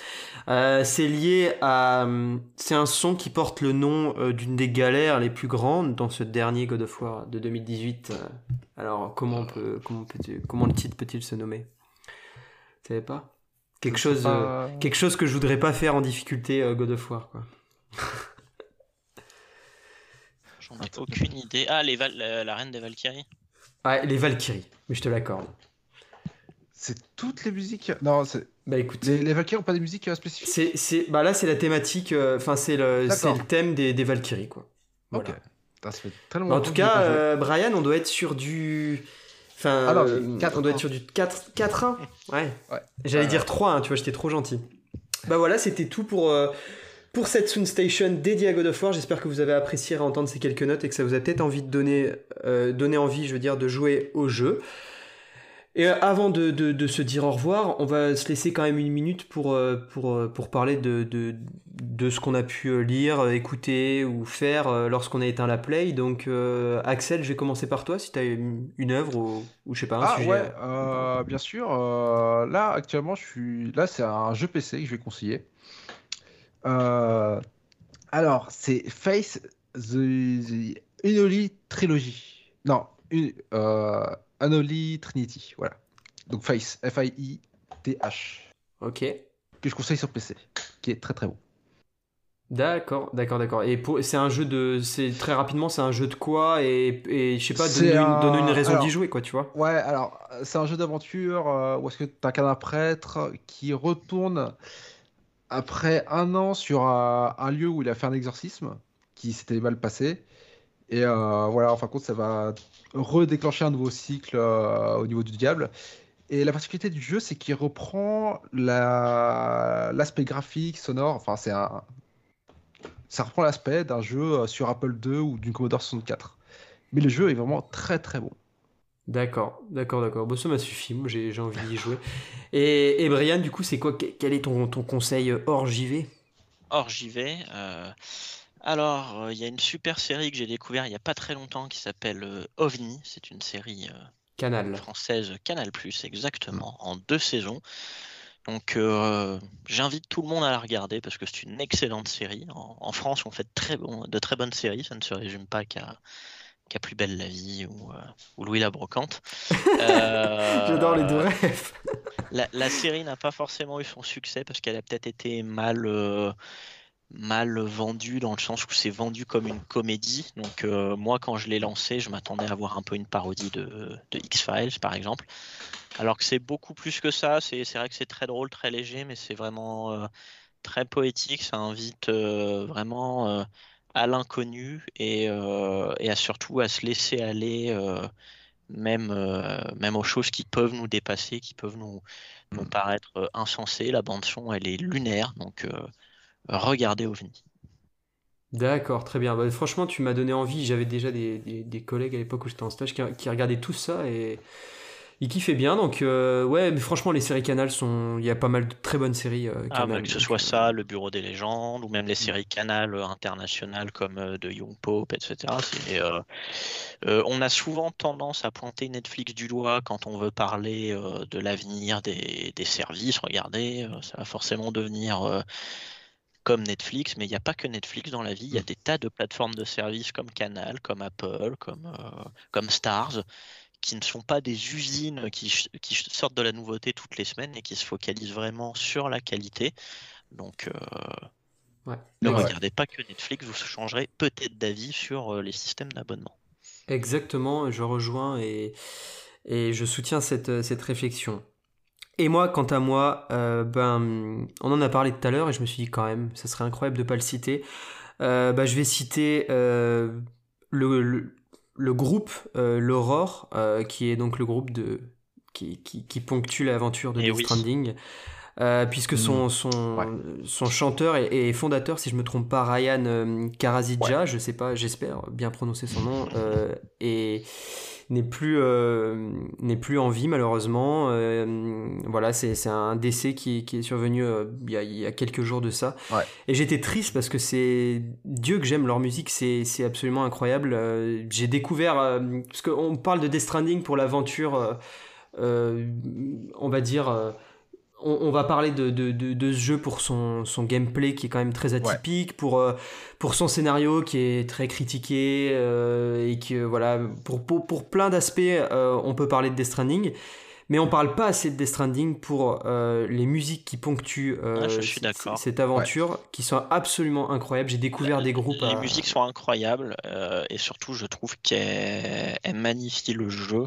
Ouais. Euh, les musiques viennent te cueillir en fait. Euh, genre à la fin d'un trek, tu arrives en haut de ta, ta montagne et là tu commences euh, euh, ta descente vers, euh, vers la fin de la première zone et là tu as la musique qui se lance, tu as, l'étendue euh, vraiment devant toi et tu as cette musique et ça apporte un cachet euh, incroyable. Tu prends, en fait, tu prends plaisir à, à- à marcher et à pas te dire euh, faut que je rush pour atteindre mon objectif. Ah ouais, euh, mais moi, grâce à la musique de Laurent, justement, je me souviens encore euh, de la première fois où tu vas dans la ville portuaire. Donc, euh, comme disait Brian, la fin première zone. Je veux dire, ce moment-là est incroyable Mhm. avec la musique. Ouais, non, mais Ah oui, complètement. quand lance, ça te prend au trip. Comme, comme, dit, euh, comme, comme dit Brian, c'est hyper intéressant cette, ce- cette image de ça vient te cueillir. Et moi je dirais que ça vient aussi ancrer des souvenirs. Ben, c'est un peu ce que sous-entendait Axel. C'est ce qui va faire que tu vas te souvenir de certaines scènes aussi. Parce que Ouais. t'as, mine de rien, t'as ces sons qui se lancent et c'est. Bref, une sélection musicale mais incroyable. Et là, rien que d'en parler, j'ai quasi des frissons. Euh, L'Aurore, euh, je vous recommande. Alors évidemment, euh, vu le niveau d'anglophonie ici, en tout cas de mon côté, je vais épeler pour que vous retrouviez le, le groupe. C'est L-O-W plus loin R-O-A-R. Euh, et allez streamer ça sur Spotify, sur Apple Music, sur Euh, ce je que vous que je voulez. vais réécouter, euh, je vais réécouter ce soir euh, en partant, là, je pense. Voilà, c'est vraiment un groupe euh, magnifique euh, qui a perdu sa, sa, sa pièce euh, peut-être principale, ou en tout cas l'une de ses pièces maîtresses. Donc euh, voilà, que voilà, Mm. qu'il reste en paix et qu'il et qu'il demeure euh, dans, dans des beaux cieux parce qu'il le mérite. Euh, ben, on va se laisser sur euh, cette note euh, mortuaire, c'est super. Euh, euh, écoutez, euh, en tout cas, on a passé quand même un excellent moment autour de God of War, autour de Death Stranding, euh, autour de The, The Getaway aussi, qu'on a Ouais, parlé, on, si a je ne me eu, trompe pas. on a eu ce qu'il faut de, de digression. Voilà, on a eu ce qu'il faut de digression, mais on a aussi quand même abordé euh, le pavé euh, qui, qui s'imposait à nous, euh, à savoir God of War et la venue de God of War Ragnarok. Et de toute façon, pour, vous, pour, vous, pour vous teaser un petit peu, normalement, la suite de cet épisode, ou en tout cas un prochain podcast dans la même veine, devrait arriver euh, dans les jours à venir. Voilà. Donc euh, j'étais très heureux d'être accompagné par Axel et Brian. Euh, pour ma part, j'ai passé un super moment. Et vous, les gars, ça va? Très ah bon oui, moment? toujours, toujours un plaisir de venir sur le podcast. Ouais, C'était c'était un super moment aussi. C'était- Ah ouais. Ça s'est très bien passé, on a bien discuté euh, et de choses très intéressantes. Voilà, ça m'a donné envie même de, de, de rejouer à des jeux, de découvrir d'autres titres. Et j'espère qu'il en sera euh, tout pareil, euh, que ça sera tout pareil pour vous. Euh, en tout cas, euh, à la prochaine, à dans 15 jours, enfin un peu moins parce que la période est un peu particulière en ce moment. On essaie d'apporter une couverture maximale. Suivez-nous sur Twitter, sur euh, le site PSI, sur YouTube. Bref, il y a du contenu de partout en ce moment. Ne manquez rien, on essaie de varier contenu et de couvrir à fond God of War euh, Ragnarok, cette sortie que tout le monde attend. Je vous dis à la prochaine, euh, à la prochaine les gars, puis ben, à la prochaine les auditeurs. Ciao Au revoir. Au revoir, ciao.